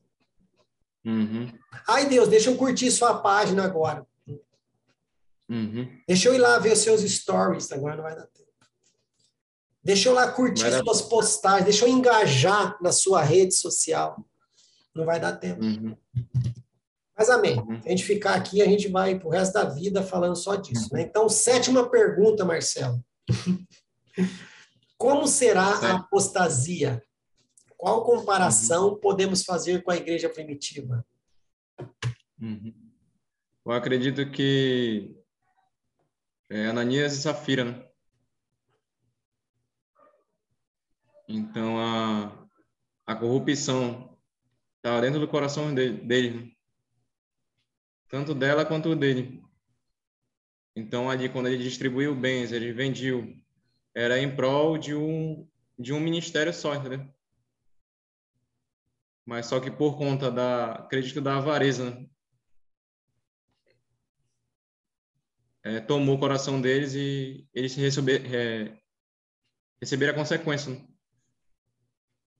Então, é, sobre vender o evangelho, eu acho de forma errado, assim, né? de querer se auto-beneficiar para fins, fins lucros, né? É porque nunca entendeu o evangelho. Porque o evangelho é todo um cumprimento, né? Tanto Jesus ele fala, buscar o reino dos céus e outras coisas serão acrescentadas. Então não é só é, buscar o reino, mas entender o benefício, né, de, do, do, do dinheiro, dos bens, e saber aplicar de uma forma de, de sabedoria. Né? Mas muitos eles estão é, hoje em dia se beneficiando, né, para ter uma vida estável, uma vida é, de lucro, de renda, de que é o, o que a gente estava falando agora há pouco, que é o coach, né? Uhum. Então o coach ele ele vai incrementar como uma uma falsa sabedoria, entendeu? De se auto é, é, agir no dia a dia, de se ganhar, de se, se sentir bem, mas quando na verdade está indo para um precipício. Então Jesus mesmo ele confrontou o jovem rico e falou: Olha, eu cumpro esses mandamentos, eu cumpro isso, sigo isso. Jesus falou: Olha, então só tem uma coisa: vende tudo que tem e segue-me. Porque ele já tinha uma realidade, né? Natural é de riqueza, mas ele seguia uns princípios bíblicos. Mas Jesus ele estava convidando ele para realmente conhecer a realidade é, de riqueza, entendeu? dos tesouros escondidos. E eu tenho certeza absoluta que se aquele jovem rico tivesse falado, tá bom, Jesus, estou indo lá vender tudo e vou dar aos pobres, Jesus, você não precisa não. Precisa não. Era um teste, né? Precisa Tava não. testando ele. Eu só queria ver onde Uhum. está seu coração, não precisa não. Eu, não Ah, testando ele. eu sei que se eu pedir Uhum. para você cuidar dos pobres, você vai cuidar, não precisa vender tudo não. Uhum. Né? Uhum. É, mesma, coisa, mesma coisa de Ananias e Safiras. Uma coisa que eu vejo assim, eles fizeram coisa errada? Fizeram. Só que muitas pessoas fazem um julgamento meio esquisito também de Ananias e Safira, meu modo de vista, tá? meu ponto de vista. Cara, Uhum. se Ananias não tivesse mentido, tá? Não foi Uhum. avareza, foi mentira. Se ele tivesse chegado para Pedro e assim, Pedrão, seguinte, o Barnabé aí, Uhum. ele, ele vendeu tudo e entregou. Uhum. Eu, eu vendi tudo e vou entregar a metade. Aqui o que eu Uhum. estou trazendo para vocês, a minha oferta é uma oferta de metade. Por quê? Do resto eu vou continuar produzindo, do resto eu vou continuar cultivando e não vou vender a vaca, eu vou vender só o leite. Uhum. Barnabé quis vender a vaca inteira, amém. Mas Pedro, eu Entendi. prefiro vender só o leite. Tudo bem, Pedrão? Uhum. Cara, morreu. Não era obrigação vender tudo ali. Algum lugar na Bíblia está dizendo? Era obrigatório vender tudo e entregar na pé- nos pés dos, dos discípulos? Não, eles estavam fazendo aquilo ali também por ato de desespero, achando que Jesus já ia voltar. Então vamos aqui compartilhar com todo mundo. Era lindo e maravilhoso, beleza. Só que os caras venderam a vaca. Em vez de Uhum. vender o leite e continuar com a vaca produzindo leite, né? Então, assim, né? é, eu vejo que o problema de Ananias foi ele vender uma herdade por, vamos lá, um milhão e falar Uhum. para Pedro que aquilo custou 500 mil. Uhum. Era só ele falar, amigão, eu vendi a herdade, vou colocar aqui quinhentão e o resto eu vou produzir para a comunidade aqui. Uhum. Para cuidar da igreja.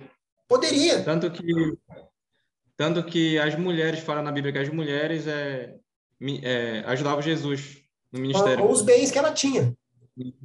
Né? Quando as mulheres eram curadas, eram expulsas dos demônios, elas eram saradas ali. Então. Eles, elas contribuíam para o ministério de Jesus. né? Então, eu vejo que a Então- questão é, é a- é a, a maneira como as coisas são. Né? O jovem rico ali, se ele fala, Jesus, estou indo agora vender tudo. Por que, que eu estou dizendo isso? Porque eu ouvi o testemunho de uma pessoa que participou de uma escola missionária e tinha uma, uma aula lá, um- uma parte da aula, uma, uma, uma não, como que é? Uma matéria que era, como chama?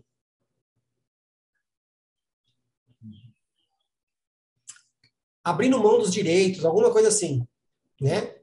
E aí o cara falando, tudo tal, não sei o que, que você tinha que fazer lá, né? Essa questão, ah, porque é meu direito, ah, tentando mostrar para as pessoas o quão, nesse, então, é, quão necessitamos da graça de Deus, né? O quanto nós precisamos de Deus, quando nós precisamos ser submissos a Deus e tudo mais. Depois, talvez eu lembre aqui a, a, a renúncia do direito, chama a, a matéria. Beleza. Tinha uma moça lá, que era missionária, e estava com um cartão de crédito, ou cartão do banco, e ela chegou no pastor no final, todo mundo renunciando a alguma coisa, ela chegou assim, pastor, tá aqui, ó, todo o dinheiro da minha faculdade já foi depositado na minha conta. Ok? E eu tô renunciando isso. Sentou no lugarzinho dela lá, tranquila, tal, não sei o quê. Acabou o culto, acabou a aula, ela foi, saiu, o pastor falou assim, volta aqui. Deus está falando para você pegar o seu dinheiro e ir lá fazer sua faculdade, porque ele vai usar você muito ainda através do que você vai estudar. E outra, ele está te devolvendo porque ele já percebeu que o seu coração não está aqui. Uhum. Uhum. E se ela retém? Foi um teste. né? Uhum. Mas, Uhum. amém. Uhum. Então, que fique Pois dica. é, né? Eu, creio que, como eu falei anteriormente, é, existe vasos de ouro, vasos de prata. Tem pessoas que são é, especificamente chamadas para o ministério, né? Sim, Viver de ministério. sim. Então, essas pessoas vão ter que receber o auxílio da membresia, né? Se tiver cumprindo poder- o ministério, né, Marcelo? Uhum. Tipo, ó, eu vejo Então, o seguinte, eu vejo o Hum. seguinte, se foi Deus quem enviou, de Uhum. fato, se foi Deus quem enviou, Deus vai sustentar. Uhum. Agora, se a pessoa foi para viver de sustento, ela pode se frustrar, Uhum. né? Isso. A pessoa certa no lugar errado, ela é um satanás, Uhum. né? Uhum. Então, tem que ter muita visão a respeito disso. Tem missionário que é missionário mesmo, tem pastor que é pastor mesmo, tem evangelista que é evangelista mesmo, tem profeta que é profeta mesmo, e assim por diante. Do mesmo jeito que tem quem não é nada. Pois é, todos vão ser usados em várias áreas, né? Hum. A moça, ela ia deixar de ser menos usada se ela fizesse uma faculdade? Não, né? Ela ia ser usada também. Ela só estava agregando naquilo que o pastor estava semeando na vida dela. né? sim, só, só, precisava ter, só precisava mostrar que o coração dela estava disposto e ela mostrou. Ponto, era isso que Deus queria saber. Mas vamos lá. Passou, passou, passou sete perguntas, estamos indo para a última que você estudou, mas depois a gente vai partir para a surpresa ali. Não quero nem saber de choro, não. Oitava pergunta. Na sua visão, qual o papel central da igreja nos últimos dias? Dentro da sua justificativa, você acredita que a igreja tem preparado seus membros para o grande encontro final com Cristo? Uhum. Eu acredito que está entrando agora, nesse tempo agora, o, o que Jesus falou pro... Teve encontro né, com, com Nicodemos. Então, ele fala, como é que eu faço para entrar no reino dos céus? Aí Jesus ele fala assim, nascendo da água e do Espírito. Então, tem uma, uma profundidade aí, né? Ou seja, quando a gente se batiza, a gente está num preparo de ser aperfeiçoado pelo Espírito de Deus, ser uma nova criatura. Desde que as coisas velhas se passaram, fez tudo novo. Então, vem a novidade do Espírito de Deus. Vem a, a mente de Cristo, vem o coração de Cristo. Vem o reino de Cristo sobre nós. Então, a igreja genuína, ela está tá crescendo, entendeu? Eu estou vendo, assim. Crescer numa atmosfera viva mesmo, real. Mas é a religiosidade também ainda, tem, ainda tá muito forte, né? Eu creio, sim. Por conta da cultura, das culturas, do marxismo e tal. Marxismo, então, tem toda uma influência entendeu? Na, na, na área, entendeu? Mas eu creio que a igreja genuína está crescendo, assim, na, no preparo da igreja. E Mas ainda falta igreja, muita coisa ainda. É, e essa igreja, Hum. qual é o papel central dela? Revelar, revelar Cristo. revelar Jesus. Eu brinco, Quem é Jesus? eu brinco, eu brinco aqui, eu falo que o papel central da igreja é se preparar para o casamento. né? Revelar o noivo, né? Revelar esse casamento. Como é que vai ser esse casamento lá? Então, mas quem revela o noivo, quem revela o noivo é o é o servo de Abraão, né? É Eliezer, né? É ele que apresenta o noivo, né? É o Espírito Santo, né, queridão? Se o Espírito Santo foi jogado para fora do campo, que noivo que você está vendo? O Não bombadinho, adianta, né? Só se, o, o bombadinho do olho azul, Aham. Aham. Jesus, o Pai, olhos de fogo, cabelos brancos, pés de bronze. Não, esse Jesus ninguém quer, não. O Deus Pai, o Deus Espírito lá de Gênesis. Não, ninguém quer, não. Ninguém quer esse cara aí. Do Deus Filho, Jesus Cristo. A Trindade, né? Sim. Peixe. E é o papel, e o papel de revelar esse noivo é do Espírito Santo. Uhum. Mas o povo É não crê na ação dele, vão casar com qualquer pessoa. Uhum. Lembrando, hein? O Lembrando. Hum. Lembrando. Que olha como o negócio é profético. Uhum. Abraão fala para Eliezer: vem aqui, coloca a sua mão debaixo da minha coxa. Uhum. Tem historiadores que dizem que era um pacto que era feito no Oriente Médio naquela época, que esse colocar a mão debaixo da coxa não era algo tão bonitinho quanto a gente está pensando, não. Tá? Uhum. Era realmente tocar as partes ali, segurar e Uhum. falar: eu tenho um compromisso com você, que eu tô te honrando. Fala, Uhum. ok. Eliezer, Uhum. você não vai trazer para o meu filho mulher que não seja da minha parentela. Uhum. É uma Um aliança. monte, para onde você vai ter um monte lá. Mas você não vai trazer quem não é da minha parentela. Uhum. Então, para casar com Isaac, que representa Jesus, né? Tem que ser da parentela. Tem que fazer parte. Por quê? Eliezer tinha esse compromisso de buscar a noiva na parentela. Alguém que fosse parecido com, que fosse pertencente à família. Agora, Uhum. se não tem o Espírito Santo, a noiva vai casar com qualquer um. Uhum. Isaac não vai casar com qualquer um, mas a noiva pode casar com qualquer um. Fica aí, Foi então. uma noiva em prostituição. né? É. Mas amém. Passou, tá vivo, Uhum. oito perguntas. Agora Tá foi Só que, só que, uma pergunta agora. só que, tem mais uma pergunta aqui. Eu vou pegar um, qualquer uma aqui, tá? Ó, tô pegando aleatório aqui, não tô escolhendo nada. Aqui, não tem truque. Cara, se você achar que não deve responder, você fala passa, pula, a gente pega outra, não tem problema. Mas eu tô vendo que o papelzinho aqui é grosso, a pergunta deve ser grande. Ixi, meu Deus. Ai, ai. Hum. Ó, essa pergunta ela já deu muita dor de cabeça aqui. Por quê?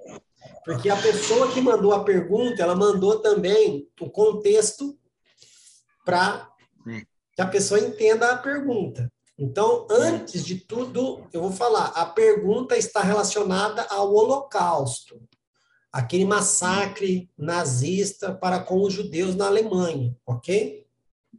Hum. É sobre isso que vai falar.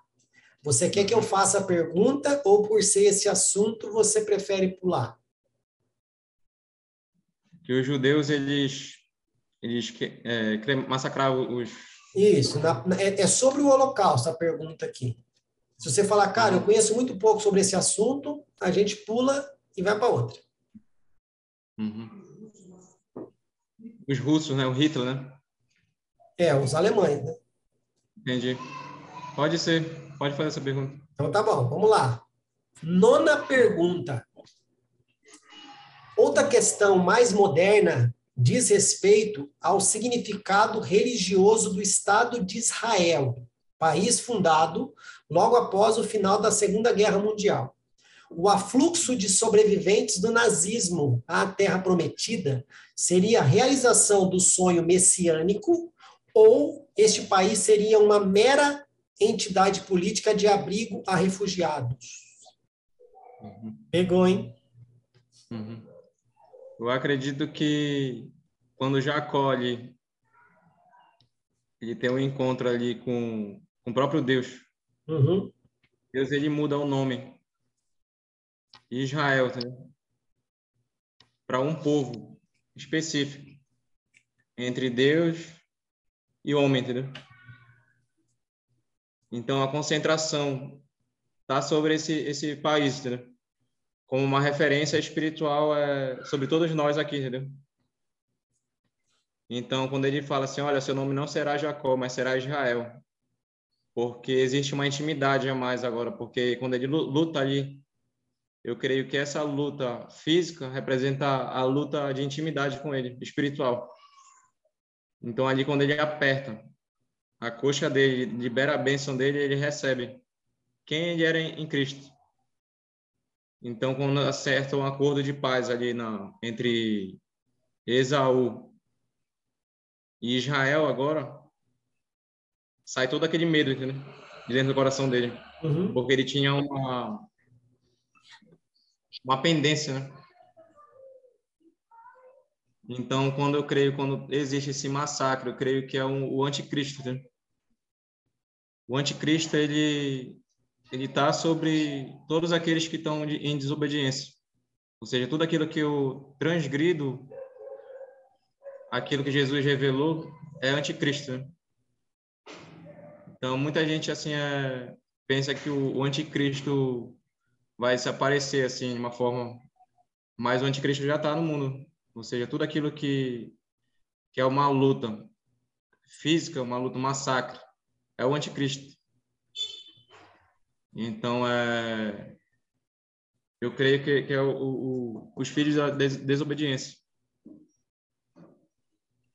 Então esse reino é Cristo? Então, o anticristo, ele é antes, já está dizendo antes. Ele está indo contra aquilo que Cristo estabeleceu na cruz. Então, as guerras, os rumores, tudo isso é uma, uma concentração maligna, diabólica. Né? Hitler era, era o próprio diabo ali incorporado, porque ele tinha todo um sistema ali de influência, né? Ele colocava ali TVs e tal para pro os próprios é, soldados assistirem, para influenciar a mente deles a, a criar um pensamento, uma, uma ira, uma, uma revolta. Né? E o, mas após esse massacre, os judeus eles voltam para a terra, né? Que depois o Estado de Israel volta, não, eles voltam para Israel. Né? E 1949, se eu não me engano, o Estado de Israel volta a ser Estado de Israel, né, que não eram mais. E eles voltam, começam a voltar para lá. A pergunta está querendo saber: isso uhum. é cumprimento de profecia ou cumprimento messiânico ou era um mero, uma mera atitude política, tipo, ó, fica aí, já deu ruim para vocês lá e agora tipo com pedido de desculpa, fica aí. Eu acho que era uma, uma rigidez, assim, entendeu? Uma rigidez, uma concentração. Porque desde o princípio Jesus ele se comunicava com, com um certo povo, entendeu? Então, por conta dessa dessa mudança de mente do, do homem carnal, tem a ver com tudo isso, o físico e o espiritual. O que é que fala na palavra? Vem primeiro o físico, depois o espiritual. Então, eu creio que quando o físico ele, ele é realizado, está mexendo com o mundo espiritual também. Né? Então, quando eles voltam, tem a ver com uma, com uma, uma visão profética também, eu acho, acredito.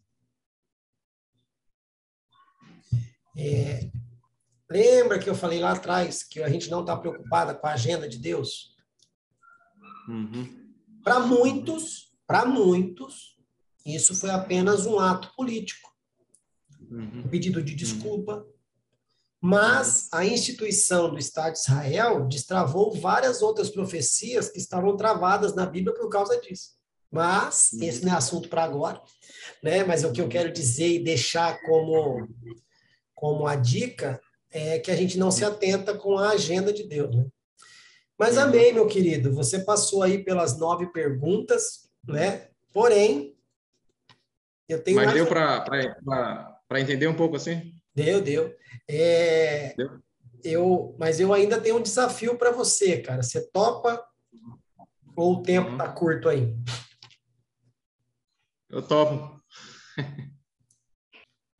E como nosso amigo Profeta MM não fugiu da raia, vamos para o nosso jogo rápido. Marcelo Monteiro, relacionado à Bíblia. Qual testamento? Novo. Livro favorito? É, Coríntios, 1 Coríntios. Livro mais complexo. É, deixa eu ver. Mais complexo. 1 Coríntios. Efésios. Um personagem. Acredito que para mim, assim, Elias. O ensinamento. O ensinamento é o amor. A Bíblia é A nossa identidade. inspirada por Espírito Santo. para qual tempo? Tempo fora de tempo. Qual o seu Para valor? hoje. Eu vou lá é tudo, né? Para qual público? Para todas as idades. Para Contra- criança, para Contraindicação. nenhuma. A leitura deve ser. Entendida. Sua importância é. Esclarecedora. Pensa numa pessoa que sofreu nesse jogo rápido. Foi o nosso amigo MM. Isso vem aqui, entrega um monte de versículo bíblico, entrega profecia, entrega cajadada, entrega tudo. Chega no jogo rápido, sei lá, jogou o cajado no mato. Marcelo, muito obrigado por você ter vindo aqui. A gente agradece. Obrigado, Fabrício. Uma A gente- boa disponibilidade. A gente agradece você pelo tempo né, que você dispensou aí para a Uhum. gente estar aqui. E eu queria deixar para você aí uns dois minutinhos aí para suas considerações finais. Aí você pode me agradecer, pode falar e depois a gente se despede aqui, meu amigo. Acredito que essa entrevista foi uma, um grande banquete, assim. Ou seja, ali quando Jesus fala a mesa do banquete, é uma mesa onde a gente compartilha aquilo que Jesus nos instrui como corpo. Então, o Fabrício, ele fez as perguntas, é, concluiu umas perguntas que eu fiz. A gente está se unindo na visão que Cristo estabeleceu sobre nós. Então, é, nós somos de fato um corpo. Fabrício aí em São Paulo, eu aqui em Baixo Tocantins. A gente continua sendo um, mas em lugares diferentes. Ou seja, o Fabrício ele vai ser usado numa área e eu vou ser usado numa área aqui, mas a gente está seguindo num só caminho, um só propósito, um só destino, um só reinado. Amém. Foi incrível essa, essa conversa aí. Cara, nós que agradecemos você por ter vindo aqui e o canal pede, né, para que Deus abençoe a sua vida, abençoe o seu ministério, que Deus derrame Amém. sabedoria e graça sobre a sua vida para poder continuar o trabalho que você foi aí para exercer, né? Que abençoe a sua família, Amém. a sua casa, o seu trabalho, seja ele no ministério, seja o trabalho fora do ministério, não importa. E que essa comunidade possa ser tocada pela verdade de Deus através da vida de vocês. Amém? Nós vamos Glória nos despedindo por aqui, né? Então, meu querido, muito obrigado. Deus abençoe. Fica com Deus e tchau. Fica na paz. Deus abençoe.